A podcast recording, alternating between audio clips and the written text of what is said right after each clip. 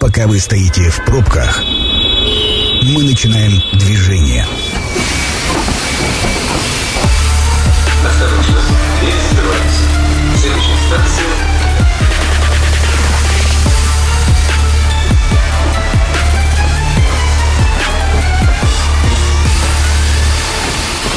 Метро. Главные темы Красноярска. Итак, еще раз добрый вечер. Меня зовут Анна Прохорова. Я сегодня рулевой этого обоза. Мы обсуждаем детскую безопасность. Почему так много происходит происшествий с детьми именно сейчас? Телефон прямого эфира 219 1110 или пишите нам по телефону 8 933 328 128 в любой из мессенджеров, Telegram, Viber, WhatsApp.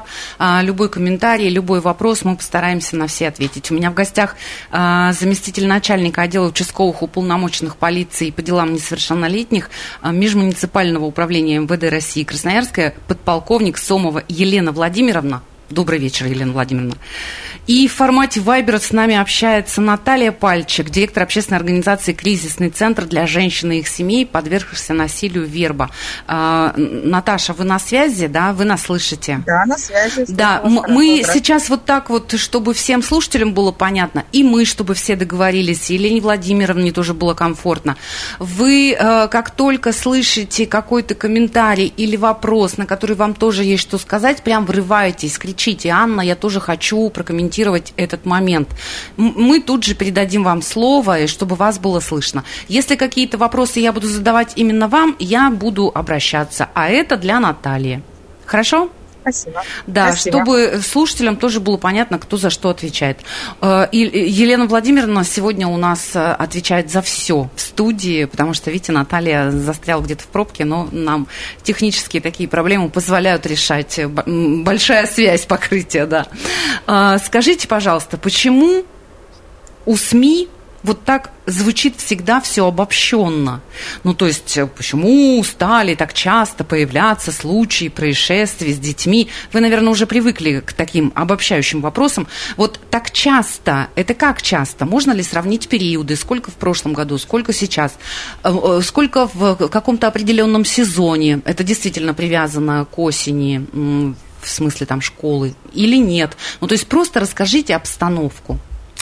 Добрый вечер, уважаемые слушатели. Ну, наверное, я хотела бы э, заострить внимание на том, что каждый родитель, он э, хочет, чтобы его ребенок был счастлив. Для каждого родителя счастье – это ну, определенный такой критерий, он каждый по-своему его трактует. И каждый выбирает свои способы осчастливить, ос- осчастливить своего ребенка. Не всегда, конечно, на наш взгляд, эти способы, возможно, верны, но родитель, он считает, что ну, это правильно, наверное, когда родитель считает, что его ребенок самый лучший, и его методы самые лучшие. И мы часто сталкиваемся таки- с такими случаями, когда родители нам говорят о том, что чем больше я буду предоставлять самостоятельности, Свободы. да, Мгм. свободы выбора, тем мой ребенок будет более успешен в этой жизни. Но, к сожалению, как показывает практика, не все родители правильно выбирают то время, когда уже нужно предоставить ребенку эту свободу.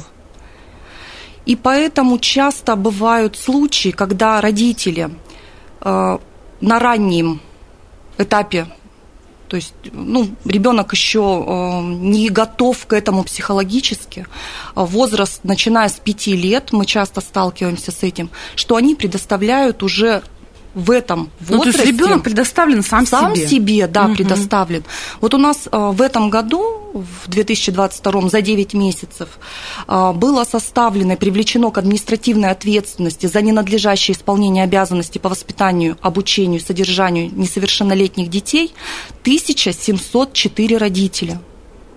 За 9 месяцев. За 9 месяцев, да. То есть э, для многих родителей является норма, например, э, 5-6-летнего ребенка отпускать на улицу гулять.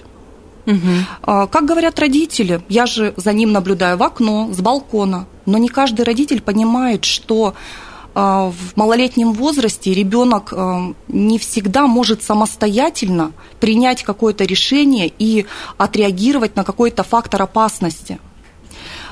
В связи с этим, ну, наверное, всем известно, что существует семейный кодекс. И согласно семейного кодекса именно на родителей возлагается обязанность по главная роль в защите жизни и здоровья ребенка.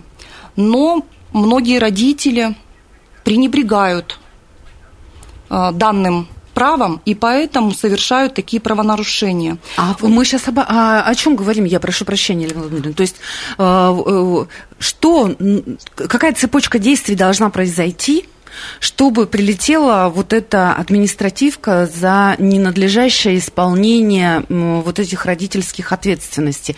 Ну, какая цепочка? Вот ребенок пошел на улицу. Да, в случае, если а, сотрудникам полиции стало известно о, данном случае, у нас много очень а, граждан, которые сообщают о данных фактах. А, сотрудник полиции проверяет достоверность данного факта, и в случае, если это подтверждается, собирают характеризующий материал и доказывают, что действительно эти факты не единожды случаются, угу. действительно ребенок предоставлен сам себе, ну, наверное, в пятилетнем, даже в семилетнем возрасте, мы, родители, обязаны э, следить за своим ребенком, за его времяпровождением. Ну, а что, где это, это могут его где-то поймать, э, я не знаю, где-то может оказаться ребенок ребенок один, я не знаю, тоже где-то э, далеко, да, от дома. Что это такое может быть? Ребенок может просто стать участником какого-то чрезвычайного происшествия. Он может, ну, наверное, элементарно получить травму. Угу. Получение травмы э, это уже, так скажем, звоночек, что родители бездействуют, да? То есть ребенок получил на детской площадке травму, при этом э, ребенок малолетний, ему там 5, 7, 8 даже иногда лет бывает. Родители об этом не знают, им сообщают соседи, соседи вызывают сотрудников полиции, Понятно. либо скорую помощь. То есть в этом случае бездействие – это уже знак правонарушения со стороны родителей. Угу, я поняла, хорошо. А вот э, то, что сейчас так плотно, буквально ежедневно в прессе звучит по фактам а, каких-нибудь происшествий, в которых участвуют или, или фигурируют именно дети, да, вот сейчас мы слышим об этом в ежедневном режиме. Вот только что мне продюсер рассказал, в Боготоле мальчик погиб под поездом. А, э, буквально буллинг, да, тоже ежедневный.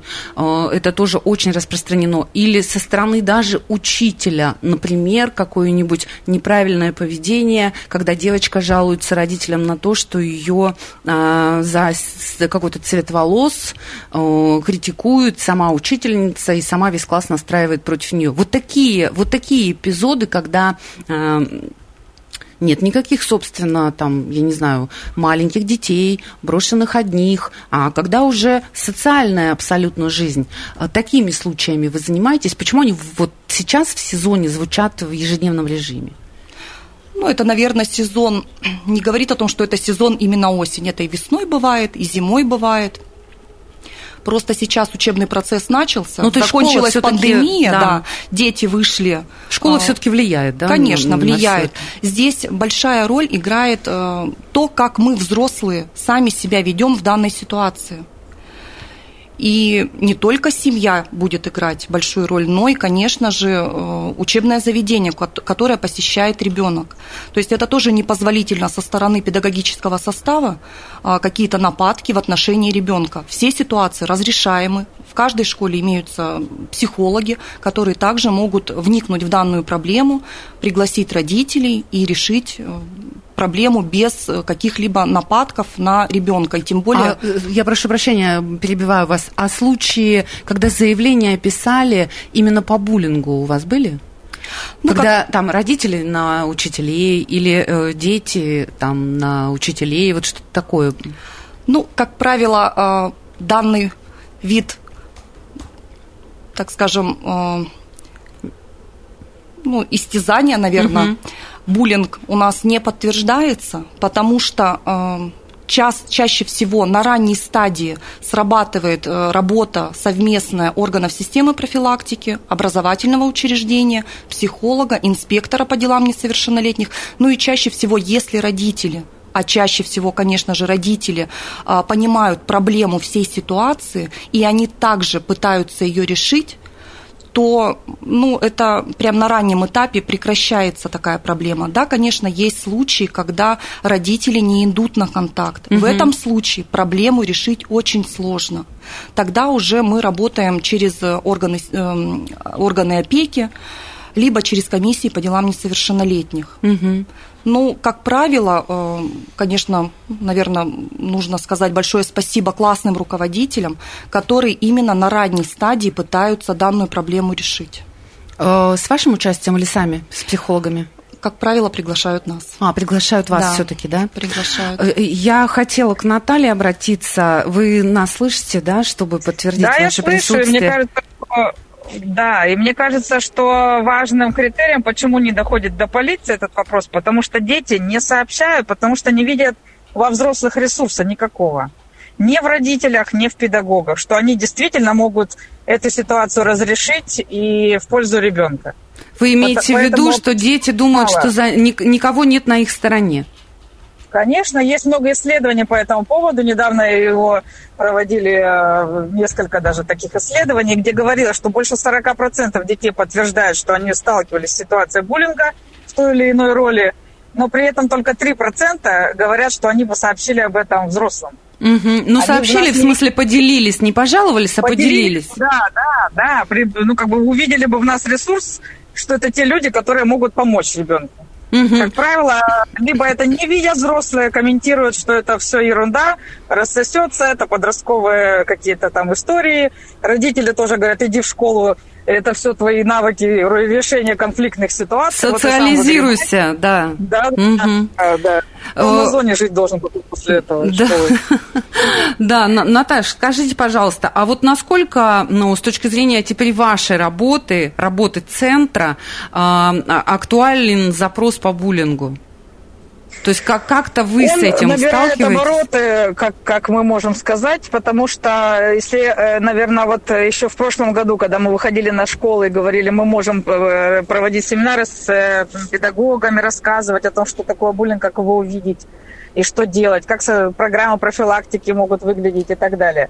Все говорили, что не-не-не, у нас буллинга нет то сейчас уже мы другую картину имеем. Школы начали понимать, что да, лучше все-таки предупредить. И классные руководители начали понимать свою степень ответственности. Поэтому школы, наоборот, говорят, приходите, вот у нас есть класс сложный, и попробуйте что-нибудь, давайте сообща поделаем. Поэтому уже разворот такой идет. У нас, э, ну, в среднем, если говорить о статистике, то в среднем одно-два обращения именно по буллингу. Остальное такие спорные истории, там бывают конфликты или непонимание там, или еще что-то. А вот такие, чтобы буллинг именно, ну, по крайней мере, в первичном подходе. Наташа, а кто к вам по буллингу обращается? Вот вы говорите один-два обращения. Это кто? Это дети или учителя или родители? Нет, в основном к нам обращаются это родители, Родители. которым дети Мгм. рассказали, да. Всё понятно. Да. Мгм. Школы стали просто приглашать уже на, на класс. Уже на Все, все, все, класс. понятно, понятно, э, понятно. Э, У нас есть телефонный звонок, давайте послушаем. Я доехала. Мнение сверху. Добрый вечер, как вас зовут? Да, вечер добрый, Дмитрий меня зовут. Дмитрий, врывайтесь, пожалуйста. Э, ну, я, скажем, наверное, мнение свое хотел высказать, да, вот. Пожалуйста. э, может, может быть, оно и не совсем правильно, да, я не претендую на, на абсолютную э, правильность, да, своего мнения, но вот вы спрашиваете, почему-то сейчас стали там ежедневно встречаться, все эти моменты, да, говорят и средства массовой информации и так далее и тому подобное.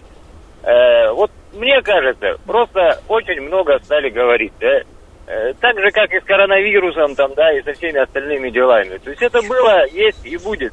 И дети росли, и мы росли, да, и, к счастью, и своих детей я уже вырастил. Э, И вот глядя на них даже, да, э, могу сказать, что иногда где-то даже не хватало там, да, отцовского подзатыльника, который очень бы нам пригодился, Мгм. по моему личному мнению, да. Так, а, Дмитрий, я- Могу я конкретизировать? Скажите, пожалуйста, то, что об этом стали говорить, это хорошо или плохо? Ну, может быть, это и хорошо, конечно, да, что это не скрывается и ни- ни- нигде не прячется, но слишком. Все должно быть в меру, ну, то есть так, вы да. имеете в виду, что ничего страшного в этом нет? Я считаю, что нет, э, и дети растут, и вырастут, да, и не хуже других вырастут, и, и в- наше время там, да, и все поколения росли, в принципе, так же. И, и били, и, не знаю... и- Все понятно, да, спасибо времен большое. роскошь. Да, да, смысл понятен, Дим, спасибо вам огромное за звонок. Авторитетно о Красноярске. Итак, метро в эфир возвращается. Меня по-прежнему зовут Анна Прохорова. Мы сегодня обсуждаем детскую безопасность, почему происходит так много происшествий с детьми. Заместитель начальника отдела участковых уполномоченных полиции по делам несовершеннолетних Межмуниципального управления МВД России Красноярская подполковник полиции Сомова Елена Владимировна с одной стороны. И Наталья уже подъехала. Наталья Пальчик, директор общественной организации «Кризисный центр для женщин и их семей, подвергшихся насилию Верба». А, поэтому мы сейчас все в сборе, ни, ни на каком, ни на расстоянии. Можно смотря в глаза, это все обсуждать. Я думаю, что это очень даже слышно а, тем, кто сейчас э, в автомобилях находится, что мы так уплотнились. Сейчас будет эмоций побольше, все по-настоящему. А, мы с буллингом э, разбирались, да, пытались разобраться. Ну, как бы по плану идем. Вот с буллингом, собственно, все понятно. Есть, э, есть хотя бы имя у этого явление. явление, да. Хотя бы оно стало называться своими именами. Вот версия Дмитрия, который, на чем мы закончили первую часть, на том, что Дмитрий говорил, всегда это было, не только буллинг, но и хулиганство, возможно, и подзатыльники какие-то со стороны родителей. Но просто раньше об этом не говорили, а сейчас стали говорить, и поэтому это так звучит, как будто сейчас всего больше. А, идя по плану, я хочу сейчас поднять вопрос э, детей, которые уходят из дома которые вот просто могут э, шариться ночами, да, которых встречают взрослые люди на улице, и это вызывает там удивление, вопросы какие-то. Дети легко и просто отвечают в ответ, ну вот хочу и хожу, почему нет? Что вы об этом скажете? Насколько это сейчас стало частым явлением? Ну, вообще очень частое явление самовольные ухода из дома. И, как правило, это возраст детей от 10 и до 15 лет дети из-за малейшего конфликта дома, то есть родители пытаются их поставить в какие-то рамки, за что-то наказать, причем не э, без оснований наказать, за плохую учебу там и так далее. Дети обижаются, собирают вещи и уходят. Как правило, они находятся у нас в подъездах, либо на улице. Хоть, но у нас хотелось бы отметить, что очень много э, граждан, которые обращают внимание на то, что дети э, бесцельно ходят по дворам, либо находятся в подъездах, и, как правило, они сообщают. У нас очень много детей, которые самовольно ушли из дома, именно граждане сами сообщают об этом в полицию, что они их находят. Поэтому хотелось бы, конечно, сказать э, телезрителям о том, что слушателям о том, что нужно обращать внимание на таких детей, нужно сообщать в полицию, пусть даже полиция проверит, и пусть этот факт не подтвердится, чем вы пройдете мимо и не обратите внимания на этого ребенка. Как это дальше работает? Участковый приезжает? Или, или просто уполномоченный? Что, как это происходит? Ну, вот позвонила я в полицию, поговорила с мальчишкой в подъезде, он там что-то там сказал. А, вызвала я, позвонила в полицию, вызвала человека. Как это дальше работает? То есть его ведут домой, разговаривают да. с родителями? Ну, как правило, приезжает инспектор по делам несовершеннолетних и разговаривает с ребенком. Если действительно факт подтверждается, что ребенок ушел по какой-то причине из дома, конечно же, в первую очередь мы выясняем причину. Угу. Если мы не установим причину, то, в принципе, ну, наверное, о дальнейшей работе с семьей, с ребенком нет смысла даже разговаривать. Поэтому, если устанавливается причина, что нарушение каких-то детско-родительских отношений, мы рекомендуем им обратиться к психологу, чтобы восстановить эти отношения. Если уже совсем печальная такая ситуация, э, бывают, конечно, такие случаи, когда мы э, детей помещаем э, в социально-реабилитационный центр. Но Ран... это вопросы угрозы жизни ребенка? Или какие? А, нет, здесь не, не только угроза жизни ребенка, но здесь и когда ребенок говорит, что нет, меня родители не понимают, я не желаю возвращаться а, не хочу домой. Идти домой. Да, да. Угу. мы в этом случае помещаем его, и там психологи уже в реабилитационном центре работают не только с подростком самим, но и с семьей. Угу угу. тоже для того, чтобы восстановить детско-родительские отношения. Наташ, вот вопрос как раз по поводу детей, уходящих из дома. Ну, наверное, у вас тоже очень частые случаи обращения. Нет, у нас не часто, Нет? потому что к нам обращаются уже чаще не дети, а взрослые. Поэтому если ребенок ушел из дома, а он ушел по своей инициативе, то у него там какие-то были мотивы, он здесь не будет э, звонить и просить помощи. Он считает, что он поступил а, единственно возможным способом в этой ситуации. Конечно, есть разные истории. Там может быть и психиатрия, бегунки такие, есть э, особенности э, психиатрических заболеваний. Может быть и детско-родительские, может быть и непонимание большое бывает, что и в том же буллинге, например, он не видит никаких вариантов решения, кроме как уйти из этой ситуации физически. Угу. У нас история с суицидами с этим тоже связана зачастую, когда ребенок не видит возможности справиться с этой ситуацией, кроме как выйти из нее. Вот суицид это одно из крайних вариантов выхода. Поэтому действительно здесь э, мы в меньшей степени э, будем задействованы. К нам направляют уже, например, с того же ростка могут к нам направить, например, угу. на консультацию, если там выясняется какие-то суицидальные риски или что-то еще, то тогда могут э, к нам направить да, ребенка. У нас периодически такие есть такое взаимодействие, что если там какие-то истории, требующие, например, какого-то специфического нашего ресурса, то нас подключают, и мы с этой семьей работаем, то с родителями, с детьми. Сейчас у нас Евгений в мессенджере спросил, что такое буллинг? Буллинг – это агрессия, проявленное агрессивное действие со стороны группы лиц в отношении одного ребенка в одном коллективе. Как правило, буллинг – это какой-то замкнутый коллектив, который собран не по интересам и предпочтениям, а в силу каких-то объективно э, для него э, нереальных обстоятельств, так, ну, неизменяемых им и самим ребенком. То есть это, например, по прописке собран класс. Или там в армию все пошли в одну войсковую часть, или куда-то еще. И ребенок, ну, по сути, здесь вынужден вынужден э, строить отношения в том классе, который ему достался. Если повезло с классным руководителем, повезло с детьми, которые там не склонны к проявлению агрессии, им не нужно вот такими вот э, агрессивными способами добиваться признания и уважения, то, соответственно, будет нормально работать класс, и классная система всех детей куда-то примет. Бывают популярные и непопулярные дети, бывают там дети, которым и не надо, в общем-то, там большой дружбы со всем классом.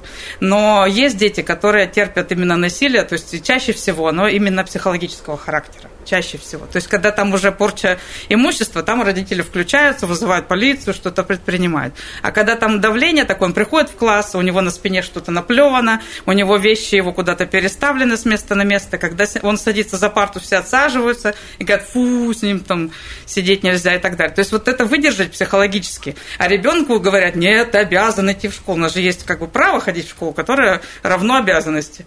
Поэтому умри, но иди в школу. И вот и он пытается что-то как-то родителям что-то сказать, да иди, ты должен там преодолеть все, ты должен научиться договариваться. И ну, ребенок как на каторгу туда Стоит идет. сказать, что не только со стороны детей это буллинг бывает, буллинг бывает и со стороны педагогов. То есть э, и чаще всего педагоги, чаще всего это я некорректно сказала сейчас, но бывает так, что и педагоги бывают э, зачинщиками этого буллинга и настраивают весь класс против кого-то. То есть бывают очень страшные ситуации буллинга. И разница лишь в том, что подростки это делают более осознанно, потому что им хочется власти и контроля здесь установить. У педагогов может быть мотив там э, более гуманистический, добиться каких-то педагогических результатов, и они как бы из благих побуждений могут отдавать давать такие комментарии, которые ребенок просто невозможно переварить так, чтобы к ним не присоединились все остальные. Тем более, если это происходит в начальной школе, где учитель большой авторитет, если она позволяет себе сказать, ну, конечно, это же наш особенный ребенок. Ну, ну да, да, да, давайте да, да. оставим уж его в покое. Когда не успешен, ну, да, ребенок в чем-то чем пытается. Да, да, да. С точки зрения обучения, и учителю да. проще вот так вот прокомментировать, она походе не заметит этого даже. И когда ей потом рассказываешь какие-то кейсы, мы разбираем, а что тут, ну, она же там вроде как его мотивирует для обучения, а ребенок все, и все остальные уже подхватили дети, а дети очень быстро на это садятся. Они, э, ну, как бы так устроена групповая динамика и подростковая психика, что они на насилие очень хорошо. И если э, кто-то начинает, ну, гнобить, если таким можно словом сказать, э, какого-то другого ребенка, присоединяющихся будет все больше и больше. Быстро они подхватывают. Быстро подхватывают, да. Я сейчас к Елене Владимировне обращаюсь. Скажите, пожалуйста, а вот если мы говорим действительно о бассейном определенном период, когда школа стартовала, каких больше всего происшествий с детьми? То есть у вас вот такое наблюдение по статистике по обращениям? Ну вот я, наверное, от этой темы буллинг отойду. Да, потому конечно, что, конечно. А, как правило, именно в сентябре после летнего периода, после каникул, когда дети все-таки были под каким-то контролем взрослых, э, выходят в образовательные учреждения, больше времени проводятся, проводят на улице э, самостоятельно, э, дорожно-транспортные происшествия. Угу. А тем более осенний период – это рано очень темнеет на улице, соответственно, хотелось бы обратиться к родителям, чтобы они своим деткам либо на рюкзаки. Часто у нас же в городе есть э, школы, где обучаются дети со второй смены, соответственно, они поздно возвращаются домой. На рюкзаки, на верхнюю одежду прикрепляли э, светоотражающие ну, знаки. Да, да, значки да, чтобы такие, это да. все-таки как-то водителей чтобы водители как-то обращали на них внимание, потому что часто дети, особенно в подростковом возрасте, любят темную одежду, соответственно, их не видно, а, а все-таки светоотражающие элементы на одежде, либо на рюкзаках, на сумках, они будут привлекать внимание. Вот хотелось бы сказать, что а, у нас в 2022 году за 9 месяцев практически на 50% увеличилось количество ДТП с участием несовершеннолетних. А уже за 9 месяцев пострадало в ДТП 118 детей, и из них один погиб это именно из-за вот э, такого неаккуратного поведения детей да, на дорогах из-за... и из-за невнимательности водителей. Да, да, к сожалению, угу. да. Ну, наверное, я всегда говорю о том, что мы взрослые, э, это пример для наших детей. И когда ты наблюдаешь картину, что горит э, светофор красного цвета, и мама идет с ребенком э, дошкольного возраста через дорогу на красный свет, видя, что нет автомобилей, ну, следует полагать, наверное, что ребенок, когда подрастет, он будет делать то же самое. Часто у нас бабушки бегают через дорогу за руку, держа своего О, ребенка. я вам расскажу про таких бабушек много чего. Я автолюбитель. Сама неоднократно ловила этих бабушек, потому что на самом деле ребенок, мы уже как говорили, это губка, которая впитывает для ребенка родитель, бабушка, дедушка, это авторитет в этом возрасте. И если им это можно делать, соответственно, и ребенку можно делать. Ну ладно, раз уж пошла такая э, история, да, я расскажу еще про мамочек, которая катит коляску, ведет ребенка и читает телефон одновременно, и, пере, и э, просто делает шаг на пешеходный переход и даже не смотрит по сторонам. То есть успеет автомобиль остановиться или не успеет, то есть это никого не интересует. Вот я в своих правах, но, но э, вот здесь с телефоном. Это, это тоже такая очень распространенная, если бы вот вы сидели за рулем, вы бы это видели каждую секундочку. Наташ, а у вас сезонная, как, э, какие истории самые частые? Ну, у нас э, к нам обращения-то в основном идут про детско-родительские отношения. Про, ну, конечно, как только начинается учебный год, то там истории конфликтов в классе в том числе, и он не учится, что мне с ним делать, не, не хочет ходить в школу, или как мне его уже и, и так бил, и так бил, и на горох ставил, значит, он все равно, значит, не учится и не слушается еще что-то. Ну, то есть, что мне еще предпринять, чтобы ребенок там поменял свою стратегию поведения? Но Это родительские такие обращения. Я просто хотела, знаете как, вроде вроде как две минуты у нас до конца, подытожить, что все-таки так или иначе, вот сейчас все говорят о какой-то особенной жен, ж, детской жестокости. Это правда или нет? Ну, то есть, что ну, мы можем мы да, взвесить да. как-то эту жестокость, да. и вот вес жестокости сейчас, он прям такой тяжеленький. Это правда или просто какая-то легенда? Ну, э, у нас, конечно, нет измерителя, чем померить эту степень жестокости, но если э, мы посмотрим по тому, что происходит, у нас просто репертуар э, увеличился. Если там, как говорил человек, который звонил, что раньше тоже это было, да, это было, но это были единичные случаи. Это прям разборка была во всем классе, и там вся эта ячейка пионерская, комсомольская подключалась к этому разбору. Сейчас все индивидуализировалось, и кажется, что многие вещи безнаказанные. Mm-hmm. Нет как бы системы такой порицания или чего-то там поощрения обучения, это сложно сделать. Поэтому действительно, а то, что происходит в интернете, это как будто бы свободная площадка, где никто тебя там не накажет, там ужас, что происходит. Действительно, степень жестокости, ну, на наш взгляд, очень сильно увеличилась. Ну, я вам говорю огромное спасибо. Это, знаете, такое, скорее всего, даже какой-то эпиграф к серии эфиров, потому что можно до бесконечности это обсуждать, и действительно мы не знаем, как коэффициент, э, вот это, чем взвесить эту жестокость, как с ней по-другому работать. Но то, что мне понравилось э, то, что сказала Елена Владимировна, что так или иначе мы все э, в любом случае ответственные. Жестокий, максимально жестокий у вас ребенок или максимально-максимально, все равно это ваш ребенок, и вы ответственны за него от и до, чтобы с ним э, ничего не случилось, не дай бог. Я вам говорю огромное спасибо. Мы на этом вот часть интервью заканчиваем. Я э, должна сказать, что можно будет послушать целиком интервью на сайте. Оно будет опубликовано 102.8. Меня зовут Анна Прохорова. Я прощаюсь с вами. Услышимся. Станция конечная. Поезд дальше не идет. Просьба освободить вагоны.